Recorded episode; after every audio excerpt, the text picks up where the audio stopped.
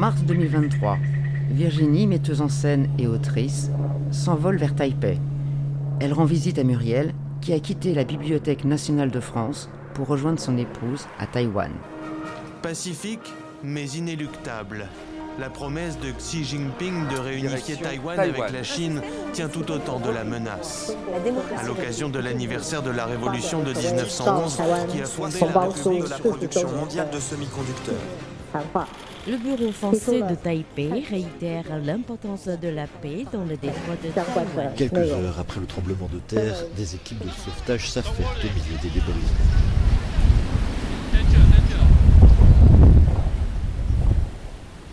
L'une et l'autre décident de sacrifier leur rituelle semaine de planche à voile pour plonger dans le cœur de Taïwan en s'entretenant avec quelques-uns de ses habitants. À partir d'une question apparemment iconoclaste, avez-vous fait votre sac de survie? Avez-vous fait votre sac de survie? S'esquissent des fragments d'une nation où la démocratie n'est pas un vain mot. Et que contient-il? Rock Taïwan, la singularité d'une île, est un podcast modeste et subjectif, une tentative de décryptage d'un pays objet de tous les regards. Il y en a un qui a fait son sac, alors je suis, je suis scotché. Jérôme Lanche, il est français. Historien de formation, il est responsable d'une agence d'architecture et de paysage. Il a enseigné pendant plusieurs années à l'Université nationale centrale de Taoyuan.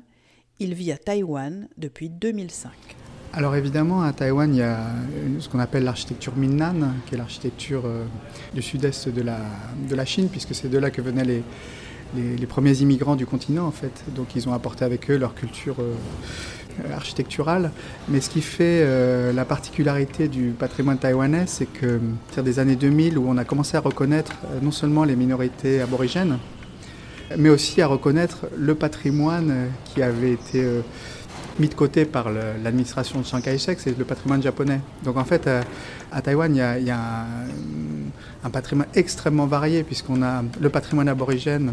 Alors c'est un patrimoine qui, qui pour beaucoup a disparu, puisque c'était de l'architecture notamment euh, beaucoup végétale. Mais il reste aussi, il y a aussi beaucoup d'architecture en, pierre sèche, magnifique. Euh, des, systèmes architecturaux qui, sur une île si petite, sont totalement différents. Donc là, le, champ de l'architecture aborigène est un champ exceptionnel. Hein.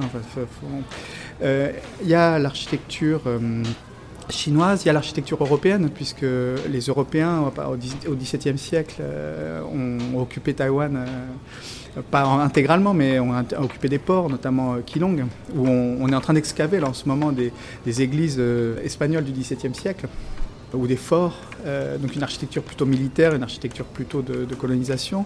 Et ensuite, il y a eu bah, l'architecture chinoise, du Fujian, donc euh, du sud-est de la Chine, où là c'est bon, les temples, euh, les maisons, euh, les maisons traditionnelles, hein, San-Ruen, et puis ensuite il y a l'architecture japonaise, il y a tout le système d'architecture japonaise avec la colonisation à partir de la fin du 19e siècle, sur 50 ans, et c'est beaucoup d'architecture publique, puisque c'était une puissance coloniale, mais aussi beaucoup de maisons en architecture bois, et aussi beaucoup d'architecture, euh, un peu comme ici, là on est à Diroadje, dans la rue d'Irois, l'architecture hybride. Euh, ça aussi c'est une particularité de Taïwan, comme c'est un lieu de, rencontre. En fait ça se manifeste aussi dans l'architecture avec une sorte d'éclectisme en fait, d'emprunt euh, dans différentes cultures.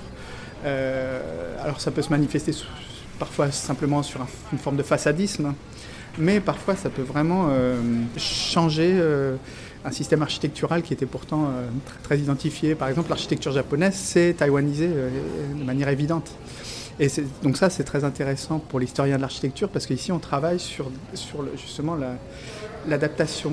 Les discours trop systématiques sont souvent démentis par la recherche archéologique euh, sur ce que c'est que l'architecture occidentale, l'architecture japonaise, l'architecture chinoise, l'architecture aborigène. Il y a beaucoup d'interconnexions et et c'est pour ça que ça m'intéresse beaucoup de faire le travail de, relever euh, passion d'architecture, hein.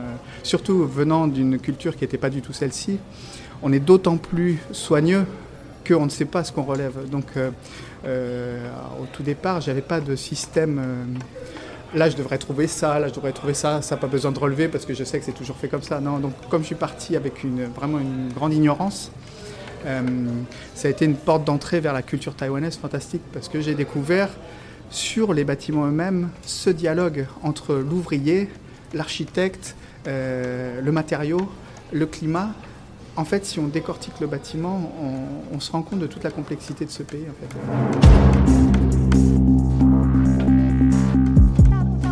Euh, euh, non. Pourquoi un sac de survie? Alors j'avoue, je devrais le faire. Non, non, je, réponds vraiment, je, devrais le faire, mais je ne l'ai pas fait ce pays donne un tel sentiment de sécurité au quotidien, en fait, que que j'ai pas ressenti cette espèce d'urgence de, de, préparer un, sac, un sac de survie.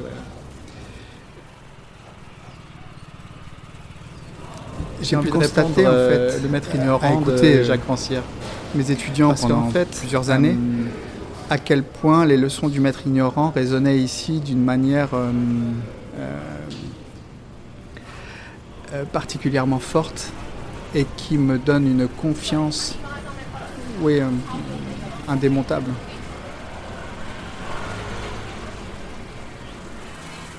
En 2014, j'étais là à Taipei et très proche des événements des, manifestations étudiantes euh, contre les, traités de libre-échange avec la Chine euh, euh, pendant le dernier mandat du président Ma Ying-jeou. J'ai vu en fait ces étudiants, ben, les étudiants que j'avais en classe, se mobiliser, travailler pour comprendre les problématiques articuler en fait des questions extrêmement complexes dans une situation d'urgence absolue avec une pression euh, internationale euh, qu'on n'imagine pas en France. Euh, parce que jamais la souveraineté de la France, dans les années récentes, n'a jamais été mise en cause dans sa souveraineté. Alors que là, on avait des étudiants de 20 ans et plus jeunes parfois, même parfois des lycéens, qui se mobilisaient et qui prenaient le temps de comprendre de quoi il était question et de se former une, opinion, de discuter entre eux. Et euh, dans les quelques semaines d'occupation de, l'Assemblée euh, législative, puis du UN exécutif, il hein, faut s'imaginer ce que c'est. Hein, c'est bon, l'équivalent, on pourrait dire, c'est Matignon. Hein, j'ai vu à l'œuvre euh, des esprits libres et déterminés et qui me disent que finalement, euh, quoi qu'on en dise, la, souveraineté est d'abord dans les esprits et la, liberté et la capacité de résistance, elle est aussi beaucoup dans les esprits. Euh,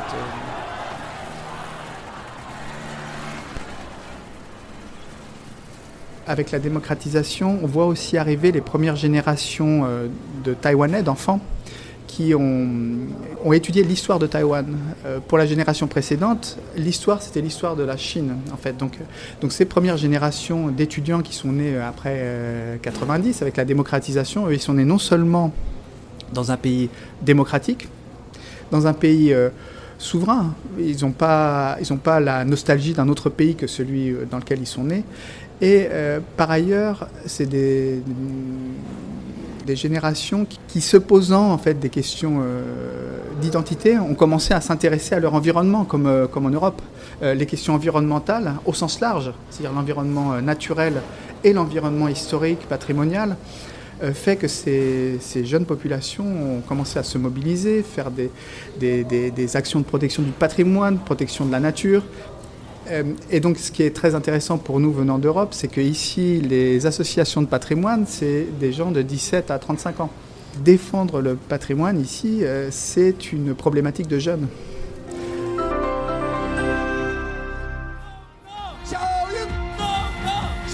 Par milliers, ses partisans scandent son nom. Tsai Ing-wen est la première femme à devenir présidente de Taïwan. Quand on me parle d'instabilité politique à Taïwan, je trouve qu'il y a une remarquable stabilité d'une démocratie extrêmement vivace, extrêmement euh, euh, dynamique. C'est plutôt ça qui, me frappe, j'avoue. On, est dans des échelles de temps très très courtes avec euh, des populations qui ont réussi à faire deux fois l'alternance. C'est-à-dire on a, on, a, on a, eu donc 1996, euh, la première élection démocratique. 2000, la première alternance. 2008, retour du Kuomintang.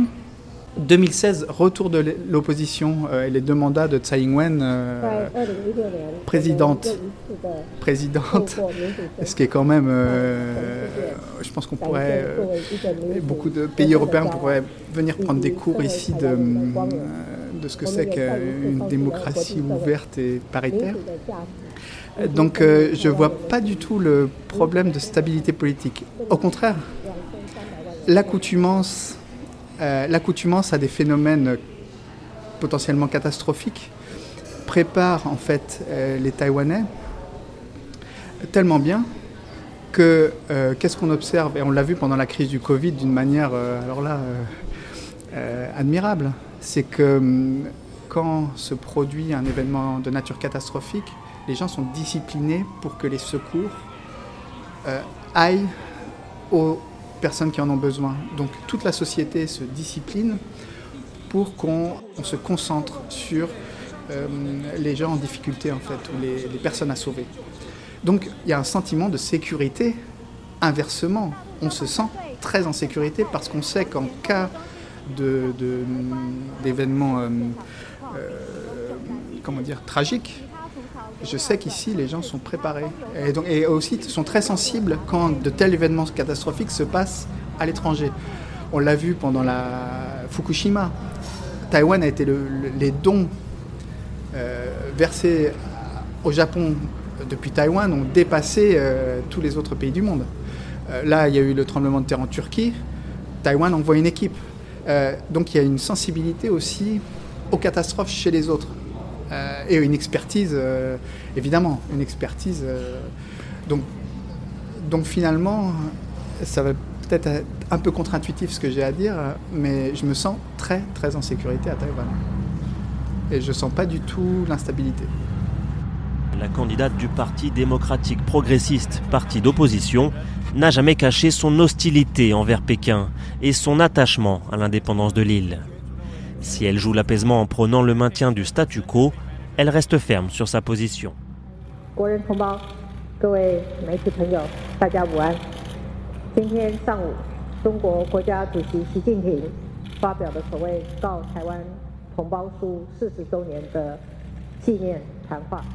On n'a pas peur de la guerre parce que ça fait 70 ans qu'on nous menace en fait.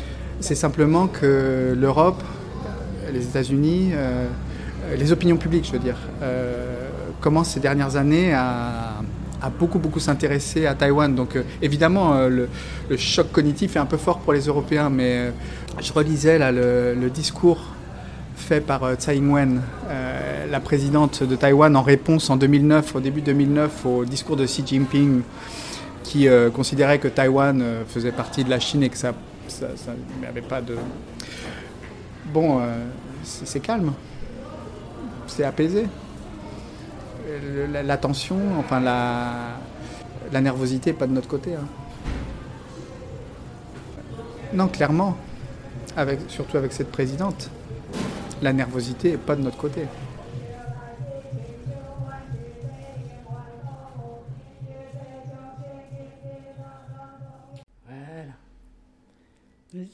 La vidéo. Oui, oui, faut juste que je mette du son.